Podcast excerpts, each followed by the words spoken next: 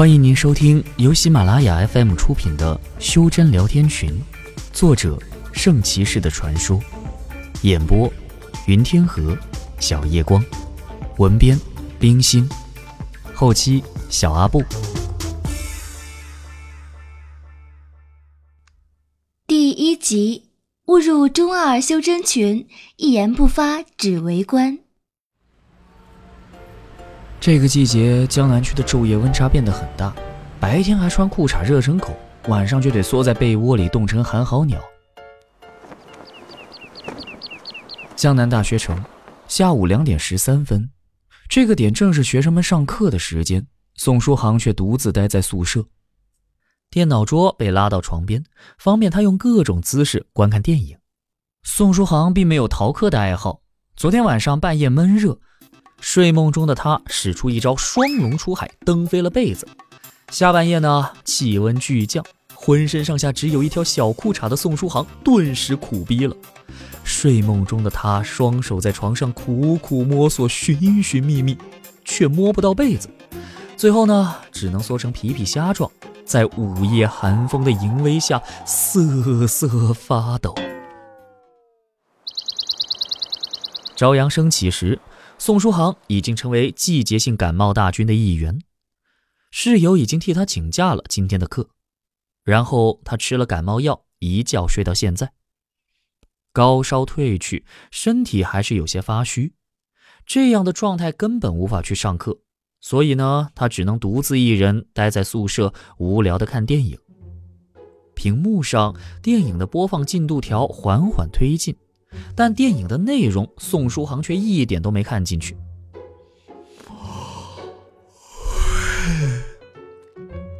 那这药效还没过去吗？好困呐！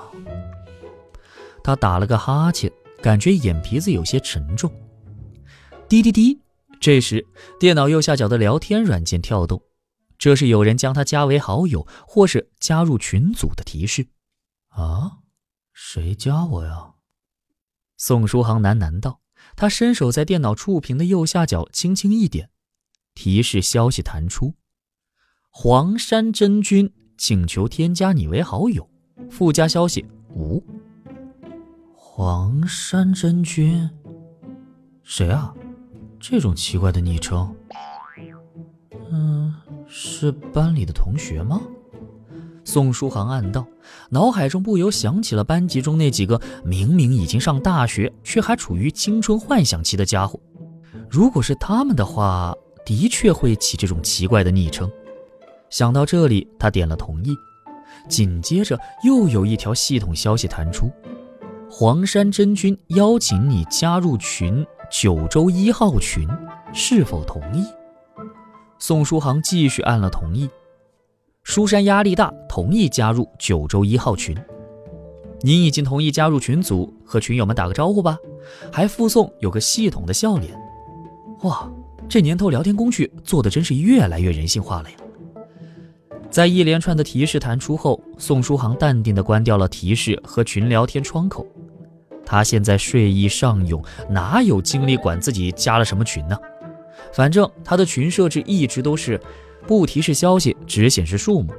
群里聊天不会弹出打扰到他，只会在群组后显示聊天数目。等他清醒些后，可以去翻翻聊天记录，便能知道自己加入的是什么群了。还有群里的成员的聊天记录也不会丢失。啊，眼睛越来越沉重了。电影进度条依旧顽强的前进，宋书航的意识却越加模糊。九州一号群中，见到有新人加入后，群里有潜水成员冒头。北河散人道：“黄山真君加了位新道友进来吗？已经有一年多没加新人了吧？”又有名为苏轼阿七的迅速回复：“有新道友，道友是华夏哪个区的？在哪个洞府修行？道号呢？修为极品了？”这一连串问题，总感觉有什么地方不对劲儿。几乎同时，名为“狂刀三浪”的弹出消息：“新道友性别是仙子否？是的话，报三围亮个照呗。”看到苏轼阿七和狂刀三浪的消息，群里有好几个人嘴角抽搐。三浪兄，你果然是属金鱼的吗？哎，你可别又作死，万一黄山真君又加了位大前辈进来怎么办？北河散人叹道：“三浪这家伙什么都好，有情有义，乐于助人，所以人缘不错。就是啊，平时喜欢口花花，作的一手好死。偏偏这家伙幸运值又低得让人发指，每次不经意间作死时，得罪的总是大前辈。这些闲得蛋疼的大前辈正愁没乐子，自然很开心的折腾起狂刀三浪这个送上门的乐子。”啊！跪求不要提大前辈几个字，本座的心里有阴影。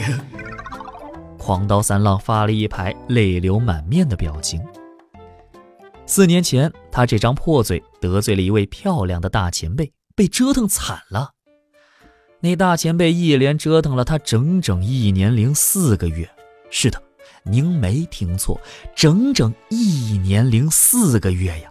想起那段非人的峥嵘岁月。他的眼眶都湿润了。三浪这话才刚说完，群里就接二连三的弹出坏笑表情，毫不掩饰，直白的幸灾乐祸。群里显示在线状态的有八人，其中有六人齐齐弹出刷了一排的笑脸。哈哈哈哈哈哈！你们这群幸灾乐祸的家伙，本座记住你们每一个人了，不要让本座遇上你们，否则一定要让你们尝尝本座七十二路快刀的厉害。狂刀三浪恨恨道：“他对自己的快刀很有自信。刚才坏笑的六个家伙，单挑的话，没有一个是他的对手。”狂刀三浪才刚说完，群里马上又弹出了一个坏笑表情，是苏氏阿七的。接着，苏氏阿七很兴奋的道：“什么时候单挑？”显然，苏氏阿七并没有幸灾乐祸的意思，他就是想找人干一架。啊！狂刀三浪顿时萎了，因为他打不过阿七啊！他修为精深，已达到五品灵皇后期境界，离六品灵君也只有两步之距。但是他打不过阿七，他一手七十二路刀法又快又狠，还有快如闪电的身法，但是打不过阿七。他号称狂刀，狂起来是连自己都怕，但就是打不过阿七。群里的人看到三浪萎了后，又是一串肆无忌惮的笑脸。这次狂刀三浪只能郁闷地发一串冒号了。群里的人闹腾了半天，却没有看到新人出声，有些疑惑。呃，新道友不出声？北河散人出声问道。可惜因为感冒药的药效，宋书航已经再次进入半睡状态。这时，苏轼阿七又很开心地发了条消息：“我看了下，新道友叫书山压力大。哎，有听过叫这道号的高手吗？这道号听起来有些像是儒门的行者，啊，真是让人期待呀！这些年，儒门的行者隐居得很深，找都找不到。我已经有近百年没有打过他们了。回想起来，儒门的行者比佛门还要打得爽。”不仅那嘴皮子厉害，拳头也够硬，而且打到兴致时还会豪迈的吟诗助兴，倍爽啊！我最喜欢打他们了。阿七，我说你对新道友的期待永远只有好不好打，以及打得爽不爽吗？狂刀三浪发出了个泪流满面的表情道：“这简直就是恶霸行为，好不好？”呃，苏轼阿七有些不好意思。北河散人坏笑道：“会不会又是个不会用聊天工具的大前辈呀？”他这么一说，众人都感觉这场面很有即视感呢。对呀，差不多四年前，似乎也有一位闭关了百多年后出关的前辈，同样好不容易上了聊天软件，被黄山真君加入了群，却因为不会打字没有发言。然后呢？一位叫做狂刀三浪的家伙很开心的在这位前辈面前口花花，又要这位前辈抱三围，又要他发照片，又要语音聊天啥的。然后，没过几天，狂刀三浪就亲眼看到了这位前辈。那是位很漂亮的前辈啊，如同夜空中的明月一样耀眼美丽。再接着，这位美丽的前辈折腾了狂刀三浪整整一年零四个月，才心满意足的离开。狂刀三浪顿时跪了。黄山，这时一个叫药师的 ID 发言。莫名其妙的简短消息，没头没尾。好在群里的人早习惯了药师简短的聊天习惯，他是在问群主黄山真君人在哪呢？发言简短呢，并不是药师性格高贵冷傲，而是因为他打字用的是二指禅加手写，速度贼慢，字数多的时候还容易错，删删写写那是痛苦无比啊！所以药师习惯发言能短则短。久而久之，就变成了如今这种惜字如金的交流方式。哦，他加了人后就马上下线了。听说他家那只宝贝大妖犬又负气离家出走了，黄山真君又去追了。印分那宝贝大妖犬可不容易啊！哈，现在真君肯定忙得很，能上线加人都是难得抽空。北河散人回道：“药师打了一串点。”唉，那只能等新道友学会用聊天工具后再聊了。苏氏阿七感叹道：“他们都先入为主，认为新加入的也是同道中人。”见新道友没有反应，在线的几位见没乐子，也都纷纷潜水了。您正在收听的是由喜马拉雅 FM 出品的《修真聊天群》。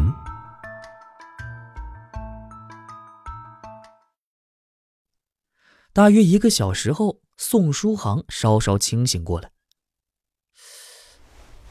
啊，记得刚才好像有人加我群了吧？好像叫叫九州一号群来着。他低声喃喃，随手点开右下角的聊天工具，拉出九州一号群的聊天窗口。这到底是个什么群啊？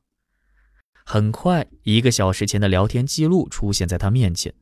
宋书航大概的浏览了一遍，道友、洞府、修为极品，还有前辈真君本本本座追捕大妖犬。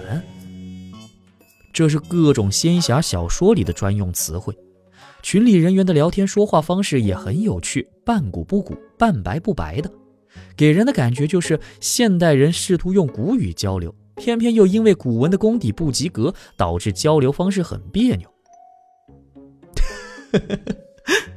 宋书航笑出声来，看样子这是个仙侠爱好者建的群。哦不，这绝对不是个普通的仙侠爱好者群。群里每个人都给自己起了道号，住的地方还要称洞府。群主走失的宠物犬都要形容成家里大妖犬离家出走，还有人自称上百年没打过儒门行者啥的，哦，也就是说那人自称已经活了好几百岁了。光是看着这些聊天记录，就有种好羞耻之感。这种痴迷程度已经达到了中二病的程度吧？而且还是很有华夏特色的仙剑中二。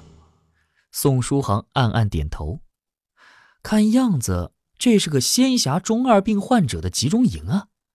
这便是他对九州一号群和群里成员的第一印象。不过，为什么会加他入群呢？他看了下群主黄山真君的资料，并不是自己的同学，自己也肯定不认识他。是雾家吗？都说人不中二枉少年。每个人或多或少都经历过那个时期，只是有些人表现出来，有些人则藏在心底，也就是明骚和暗骚的区别。宋书航有些少年老成，那个时期来得快，去得更快，所以到了初中二年级时，周围男孩还陷在武侠梦、超人梦、仙人梦，整天挥舞着降龙十八掌、超人变身时啊，宋书航。却早已经对这些不抱任何希望。这世界的物理法则是如此的精确，一个人类想要一跃三层楼那么高，双掌一拍打出金龙，内裤外穿就能飞翔，哈，都是不可能的事情。不过他还是很喜欢仙侠小说、超人电影之类的，或许是他内心深处还是很期望有一天超人呐、外星人呐、仙人啊之类的能出现在他面前吧。明明知道不可能，但却莫名其妙的期待着，这便是人类特有的天赋吧。宋书航笑着关掉群聊天窗口，不过他没有退出该群。他感觉九州一号群里的人很有意思，群里那些让人光看到就觉得很羞涩的聊天记录，从旁观者的角度去看的话，意外的很有趣。所以在群主踢人之前，他准备先潜水。看看各种有趣的聊天记录，打发他无聊时的时间。电脑屏幕上，电影还在继续，这好像是一部恐怖片，各种惊悚的剧情层出不穷。这部电影是天才恐怖片导演的巅峰之作，据说很多大叔级人物都被吓哭过，有很多人表示被吓得不敢独自去厕所。可惜。宋书航依旧没感觉到任何可怕之处，重新拉回进度条看了一会儿，他又打起哈欠，慢慢的从坐姿变为躺姿，眼皮已越发的沉重起来。哼，如果那位天才导演知道自己的电影只有这点效果的话，会哭的吧？迷糊间，宋书航做了个美梦。是个极爽的美梦，美的很呐！有仙人，有超人，有各种仙境，长生逍遥，移山倒海，仗剑人间。哇，这是古往今来多少人的梦想！只是随着年龄增长，现实破碎梦想，人们只能将梦藏于心底，不再多想。梦嘛，终究还是梦。次日，五月二十一日，星期二，凌晨一点，聊天群中，群主黄山真君终于上线。他一上来，北河散人便冒头问道：“真君，昨天你加的那叫书山压力大的是谁呀？在哪修行的？昨天加的人，你们没和他交流吗？哈，那是本尊一位老友在这个时代生的女儿，好像资质不错。”年纪轻轻就已经是三品后天巅峰，马上就要步入四品先天了，很了不得呢。黄山真君哈哈一笑，回道：“这个时代才出生，那年龄估计不到四十，这个年龄就已经是三品后天巅峰，的确是个天才。”北河散人暗暗点头，不过对方取的道号还是很奇怪呀。书山压力大，怎么看都感觉不像是道号。北河散人还在想着呢，黄山真君却突然道：“啊，本尊老友女儿的道号不叫书山压力大呀。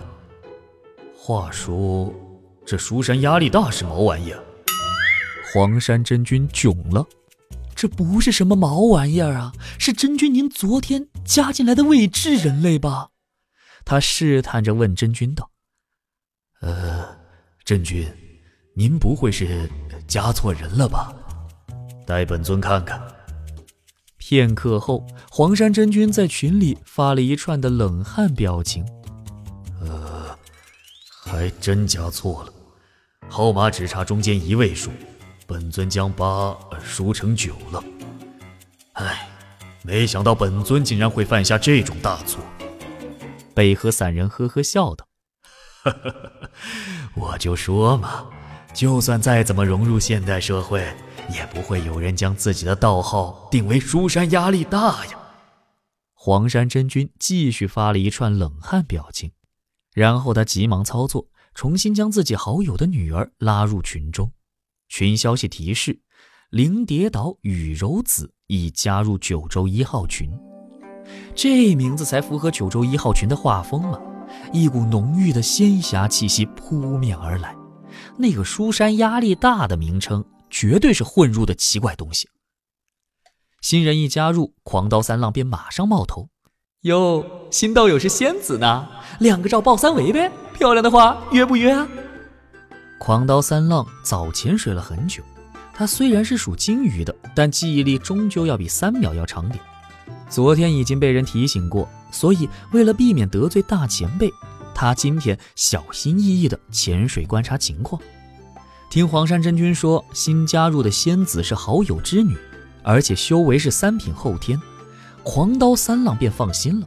不是前辈级的人物，他可以尽情地调戏一下，过过口瘾。这群里新人很少，他憋得可狠了呢。三浪一开口，黄山真君顿时脸都黑了。呃，由于时间不早，所以老夫女儿已经按时打坐练功了。她的号码暂时是由老夫在挂机，等着黄山道友加群。早就听说九州群中三浪道友风流倜傥，能说会道，百闻不如一见三浪道友。老夫欣赏你，改天请你喝酒。灵蝶岛雨柔子输入一串冒号后，然后悠悠地发出了这么一句：“狂刀三浪顿时好生尴尬呀！调戏妹子，却遇上了妹子老爹。哦，这天底下没有比这更羞耻的事了。他好想找个地洞钻进去呀！好在这位前辈，哎，似乎性格随和，轻轻一句话就带过此事了。”听众朋友，本集播讲完毕，感谢您的收听。